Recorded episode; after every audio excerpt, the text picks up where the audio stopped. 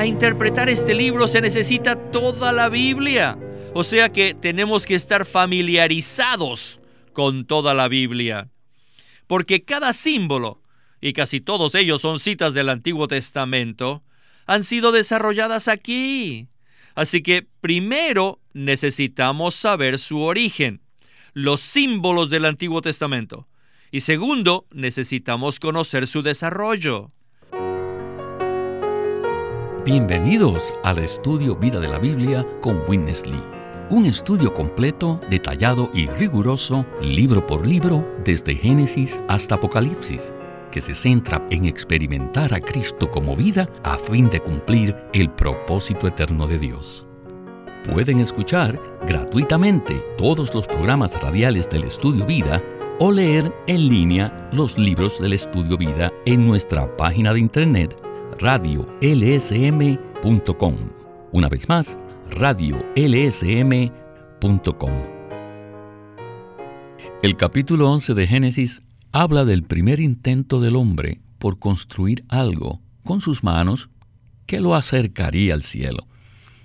A ese algo se le llamó la Torre de Babel. En las escrituras, Babel tiene una progresión, un crecimiento y un desarrollo, así como también lo tiene la ciudad de Dios, Jerusalén. Y en los capítulos finales de Apocalipsis vemos que tanto Babilonia como Jerusalén tienen su consumación y su conclusión. Pues bien, hoy llegamos a Apocalipsis 18 para ver la caída de Babilonia la Grande, en este mensaje que se titula La Babilonia Material. Y nos alegra que Oscar Cordero ha regresado una vez más al programa. Saludos, Oscar. Me alegra celebrar con el Señor Jesús y con el pueblo de Dios la inminente destrucción de Babilonia la Grande. Oscar, los capítulos finales de Apocalipsis revelan la consumación de estas dos ciudades, Babilonia y Jerusalén. Por supuesto, preferimos dedicar nuestro tiempo a la ciudad de Dios, Jerusalén. Sin embargo, tenemos que ocuparnos de ambos lados de la revelación divina, es decir, del aspecto negativo y del aspecto positivo. En el capítulo 18 de Apocalipsis se refiere principalmente a esta ciudad maligna, Babilonia, la cual es como una falsificación de Jerusalén. Algo que hace a Babilonia tan misteriosa es que realmente hay tres Babilonias reveladas en la Biblia. Todas tienen un componente maligno, pero son muy diferentes en lo que representan. Entonces, ¿qué tal si usted nos dice en forma breve cuáles son las tres Babilonias en la Biblia? Eso es correcto. El primer aspecto se refiere a la Babilonia literal, física e histórica de hace cientos y cientos de años. Y en un sentido muy real, esa Babilonia histórica es un tipo o un símbolo de lo que será el desarrollo consumado y máximo del principio rector de Babilonia, lo cual se ve en Apocalipsis capítulos 17 y 18. El segundo aspecto de Babilonia es la Babilonia religiosa o espiritual, que se revela en Apocalipsis 17. Por un lado, decimos que es religiosa porque se refiere principalmente a la iglesia romana apóstata. Por otro lado, decimos que es espiritual, no en el sentido de que sea auténticamente espiritual en un sentido divino, sino que es espiritual en contraste con lo físico y lo material. Esta Babilonia religiosa es realmente la mujer sentada sobre la bestia escarlata. Y el tercer aspecto de Babilonia se revela en Apocalipsis 18, donde se puede ver a la Babilonia material ligada a la capital del anticristo, la ciudad de Roma, la cual será su Babilonia. Y al estudiar el capítulo 18, nos damos cuenta que el inmenso énfasis en la descripción de esta Babilonia material se refiere al comercio en todos sus aspectos, es decir, a las riquezas, el dinero, los negocios y todos los lujos de la vida. Y ambos aspectos de Babilonia mencionados en Apocalipsis, el aspecto religioso en el capítulo 17 y el aspecto material en el capítulo 18, serán juzgados completa, severa y justamente por Dios. Debido a que Juan fue llevado en espíritu y se le mostró una visión de estos aspectos de Babilonia, no nos atrevemos a descuidar esta visión. Necesitamos ver esta visión, la cual está escrita en Apocalipsis para nuestro beneficio. Y necesitamos ser gobernados por esta visión para que obedezcamos la palabra de Apocalipsis 18.4. Salir de Babilonia y no tener nada que ver con ella. Así que consideraremos tan clara y enfáticamente como podamos la importancia del juicio que Dios efectúa sobre Babilonia en Apocalipsis 18. Gracias, Oscar.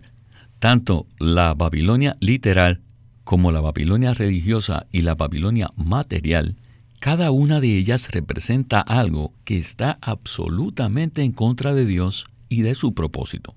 En cuanto a esto, quisiera leer ahora los versículos 1 al 4 del capítulo 18 de Apocalipsis. Dicen lo siguiente. Después de esto, vi a otro ángel descender del cielo con gran autoridad, y la tierra fue iluminada con su gloria y clamó con voz potente, diciendo, Ha caído, ha caído Babilonia la grande, y se ha hecho habitación de demonios y guarida de todo espíritu inmundo, y albergue de toda ave inmunda y aborrecible, porque todas las naciones han bebido del vino del furor de su fornicación, y los reyes de la tierra han fornicado con ella, y los mercaderes de la tierra se han enriquecido de la potencia de su lujo. Y oí otra voz del cielo que decía, Salid de ella, pueblo mío, para que no seáis partícipes de sus pecados, ni recibáis sus plagas. A veces no es fácil discernir cuál de estos aspectos de Babilonia se describe en el capítulo 18. Entonces, Oscar, ¿cómo se relacionan estos tres aspectos de Babilonia y cuál aspecto vemos en el capítulo 18. La primera Babilonia, la Babilonia histórica y literal, manifiesta el principio rector de Babilonia, el cual consiste en exaltar al hombre, rebelarse contra Dios y adorar ídolos. La Babilonia espiritual o religiosa es el cumplimiento religioso de este tipo, es decir, la Babilonia religiosa es un fraude y está adornada con ciertas cosas preciosas. Pero en realidad es una ramera y es la madre de las rameras. Y finalmente su fachada será removida y su naturaleza malvada se manifestará. Así que nosotros, los que somos uno con el gobierno del Señor, estaremos de acuerdo con su justo juicio sobre esta Babilonia. Como ya mencionamos, en el capítulo 18 aparece la Babilonia material, la cual se caracteriza por el comercio en todos sus aspectos, es decir, por el uso del dinero para obtener más dinero, riquezas, abundancia e indulgencia en todo tipo de cosas que el dinero supuestamente puede comprar. Y este principio comercial que se manifestará en esa ciudad real de Europa se ha impregnado y está aumentando cada vez más en las naciones ricas de la tierra y aumentará hasta que se vuelva más que intolerable. Así que el juicio de Dios vendrá y aniquilará el comercio en todos sus aspectos. El amor del dinero, el servicio al dinero, la valoración del dinero en lugar de Dios. Todo esto finalmente será juzgado y eliminado de la tierra. Y todo el sistema comercial y el sistema monetario serán eliminados para siempre. Gracias, Oscar. Probablemente la mayoría de los cristianos están al tanto de que existe tal cosa como Babilonia. Pero el hecho de ver que hay tres aspectos puede ser nuevo y un poco abrumador. Sin embargo, creo que en este mensaje vamos a recibir mucha ayuda en cuanto a esto. Bien, con este contexto, escuchemos a Winnesley y el estudio vida de Apocalipsis. Babilonia es la Babel antigua. ¿Qué quiere decir Babel y Babilonia? Significa confusión. En la Biblia, desde el comienzo se encuentran dos líneas, la línea de Babel y la línea de Jerusalén. La línea de Babel es una falsificación de la línea de Jerusalén. Antes de que Dios comenzara la línea de Jerusalén, Satanás ya había comenzado su falsificación. Y estas dos líneas han continuado hasta el presente. Así que en este libro, que es la consumación de toda la Biblia, al final, en estos capítulos de Apocalipsis, del 17 al 22, lo que nos dicen y nos han dicho son estas dos cosas, Babilonia y Jerusalén. Babilonia será totalmente destruida, pero Jerusalén será completamente edificada. Y este es el final de toda la Biblia. La Babilonia literal es la fuente de todas las religiones y todas las religiones están relacionadas con la iglesia apóstata. De manera que a los ojos de Dios, la iglesia apóstata es Babilonia. Así que hasta ahora podemos ver que tenemos la Babilonia literal, que es la Babel antigua, Segundo, tenemos la Babilonia religiosa, que es la iglesia apóstata. Y tercero, tenemos la Babilonia material, la cual es la ciudad de Roma. Hay tres Babilonias. Oscar, en la introducción mencionamos que Apocalipsis traza la línea de estas dos ciudades. Jerusalén, que es auténtica y genuina, y Babilonia, que es una falsificación. ¿Por qué decimos que Babilonia representa la falsificación satánica de la ciudad de Dios? Es decir, Jerusalén. Bueno, se me ocurren dos razones principales para esto. La primera es que todo lo que hace Satanás, el enemigo de Dios, es una falsificación. Satanás está en contra de Dios, en contra del propósito de Dios, en contra de la intención de Dios para la tierra y en contra del plan de Dios para la humanidad en la tierra. Cualquier cosa que Satanás haga es una mentira, es algo falso, es un simulacro, es una falsificación. Es la versión satánica y la tergiversación de lo que Dios quiere. En contraste con esto está la ciudad santa, Jerusalén, que es la ciudad escogida por Dios. Así que en primer lugar, está la línea literal y física de la ciudad de Jerusalén. Y solo para señalar que esta ciudad, la ciudad actual de Jerusalén en la tierra hoy en día, todavía tendrá un lugar significativo en el cumplimiento de la profecía. Cuando el Señor Jesús regrese para establecer su reino de mil años en la tierra, su trono será establecido en Jerusalén. Sin embargo, el énfasis en el libro del Apocalipsis, por favor recuerden que este es un libro de señales. El énfasis está en el significado espiritual tanto de Babilonia como de Jerusalén. La Biblia concluye con la revelación de la esposa, la novia del Cordero. Y esa esposa, la novia, se llama la ciudad santa. Así que esta ciudad no es material ni física ni geográfica, no, esta ciudad es una persona, una persona corporativa, porque la ciudad es la esposa del Cordero. Lo que se sembró al inicio de la Biblia como semillas, ahora tiene su consumación en el libro de Apocalipsis como una cosecha. Babilonia la Grande es totalmente exhibida y puesta al descubierto y es totalmente juzgada. Y después que Babilonia es eliminada, vemos en el capítulo 19 que la novia se manifiesta.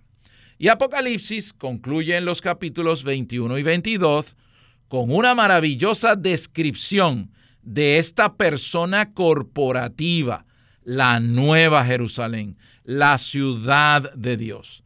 Así pues, estas dos líneas recorren toda la Biblia y tienen su consumación en Apocalipsis. Y quisiera señalar que estas dos líneas no pueden coexistir en nuestra experiencia personal. O bien estamos en una línea o estamos en la otra. ¿Estamos a favor de una ciudad o estamos a favor de la otra? Por esa razón, se le hace una exhortación al pueblo de Dios en Apocalipsis 18. Salid de Babilonia la grande. Y entonces, salimos de Babilonia para qué? Para que lleguemos a ser la nueva Jerusalén, el complemento del Dios redentor. Este punto es el núcleo mismo de la carga de este ministerio acerca de Apocalipsis, la cual es que veamos la necesidad de salir de Babilonia y que por medio de la vida, la edificación, la experiencia de Cristo y el disfrute de Cristo, lleguemos a ser el complemento de Cristo, la ciudad santa, la nueva Jerusalén. Amén, Oscar. Escuchemos a Winnesley. Si es que creemos en la Biblia, tenemos que recibir este libro de Apocalipsis. Hoy en día, el entendimiento de muchos creyentes es como si este libro no estuviera en sus Biblias. No lo tienen. Y temo que muchos, muchos entre nosotros tampoco teníamos este libro y aunque lo hubiésemos tenido, no lo entendíamos, sino que era como un libro extranjero escrito en otro idioma. Lo leíamos una vez, otra vez, una y otra vez, pero no entendíamos de lo que trataba. Esto se debe a la astucia del enemigo. Este libro, les digo, ha sufrido desde el comienzo, desde que fue escrito. Según la historia, ningún otro libro ha sufrido tanto por la opinión cristiana como este libro.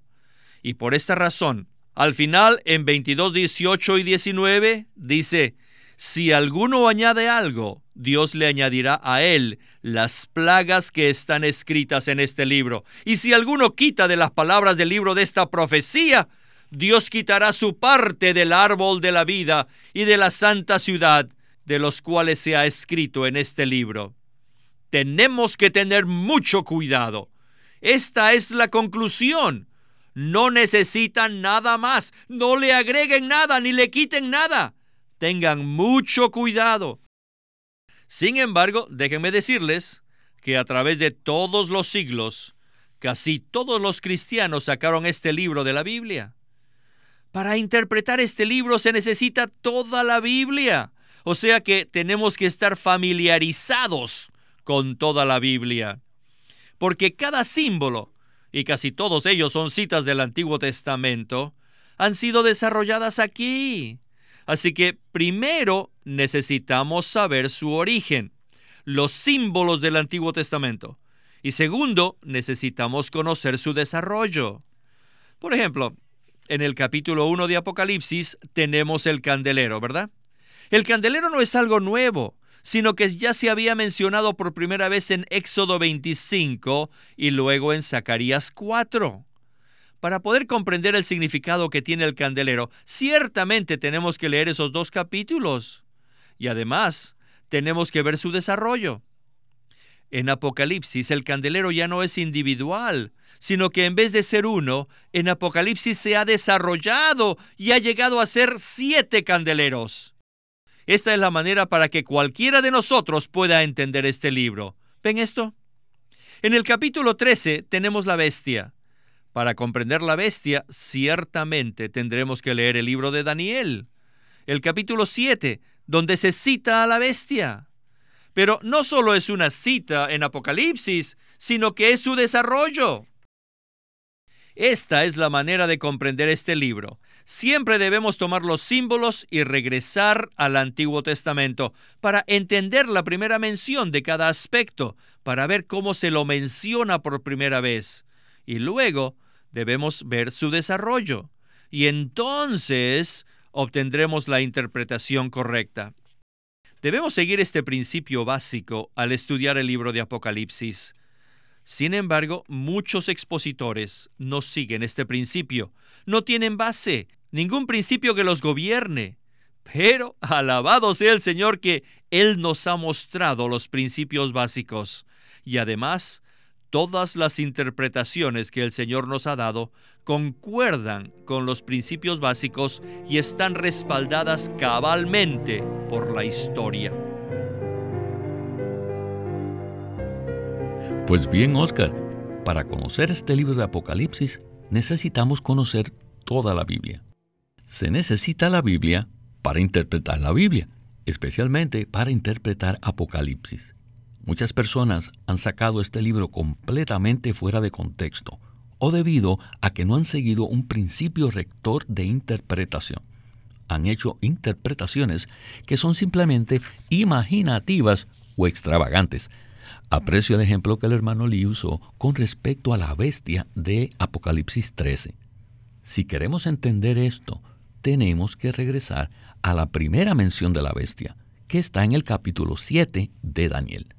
Ciertamente, este es el principio rector que necesitamos para entender el libro de Apocalipsis. ¿No es así? Ciertamente lo es.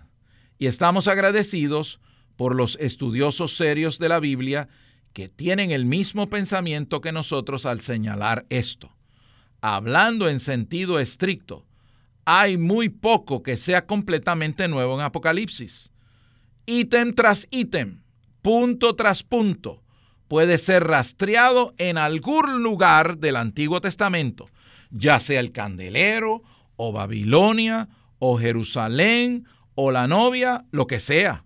Así que para entender cualquier asunto registrado en el libro de Apocalipsis, se requiere que lo consideremos a la luz de todas las escrituras, especialmente en aquellas porciones del Antiguo Testamento, como Daniel 7 con relación a Apocalipsis 13 tenemos que considerar las partes que se relacionan con este aspecto particular del libro de Apocalipsis.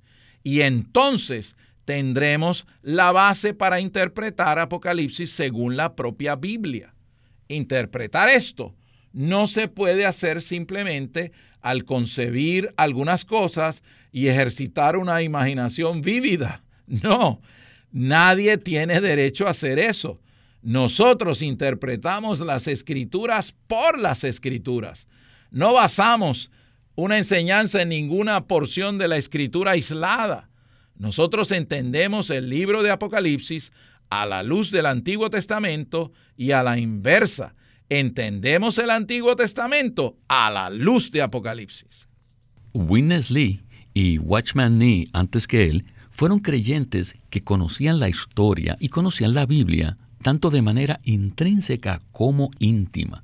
Además, conocían el factor gobernante de la Biblia, el cual es la economía de Dios.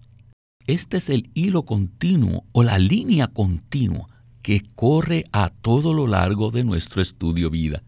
Sin la economía de Dios como nuestra guía, es muy fácil distraerse con cosas externas como las que encontramos en el libro de Apocalipsis. ¿No es así? Esto es lo que ha sucedido durante cientos de años.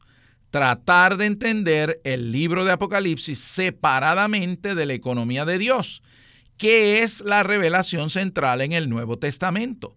La economía de Dios es el plan de Dios y el arreglo de Dios para producir una morada, una expresión corporativa de sí mismo.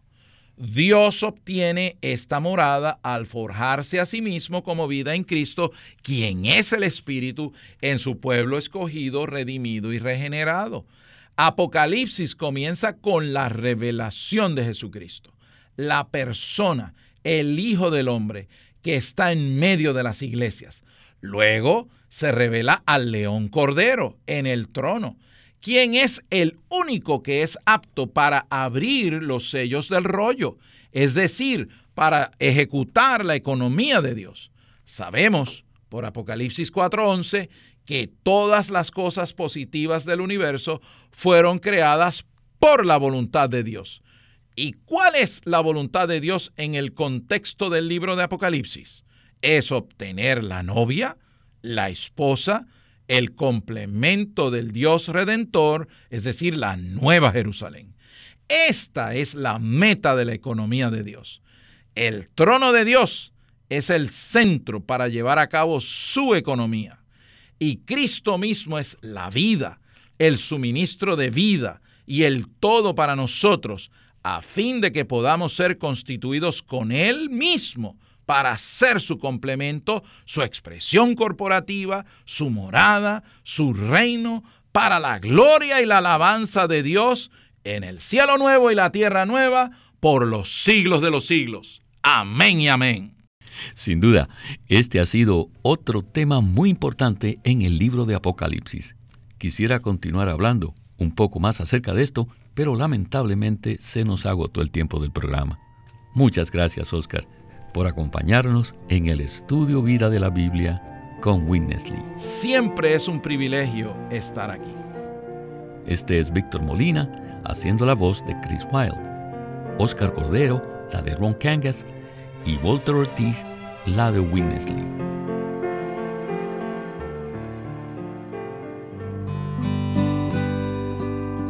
LSM tiene el agrado de presentar el libro La vida de asamblea por Watchman Nee.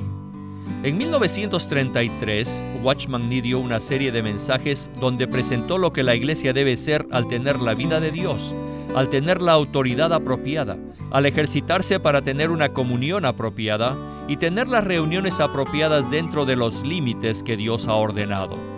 Puede obtener este libro, La vida de asamblea, en su librería cristiana o llamándonos al 1-800-810-1149. La vida de asamblea por Watchman Nee, un libro maravilloso acerca de la iglesia. Queremos animarlos a que visiten nuestra página de internet libroslsm.com. Allí encontrarán los libros impresos del Ministerio de Watchman Nee y Witness Lee, la Santa Biblia versión recobro con sus notas explicativas y también encontrarán folletos, himnos, varias publicaciones periódicas y libros en formato electrónico. Por favor, visiten nuestra página de internet libroslsm.com llámenos a nuestro teléfono gratuito 1 800 810-1149. 1-800-810-1149. Si desean, pueden comunicarse con nosotros enviándonos un correo electrónico a estudiovida.lsm.org. Una vez más, estudiovida.lsm.org. Además, pueden escuchar gratuitamente todos los programas radiales del Estudio Vida o leer en línea los libros del Estudio Vida en nuestra página de internet radiolsm.com. Una vez más, radiolsm.com.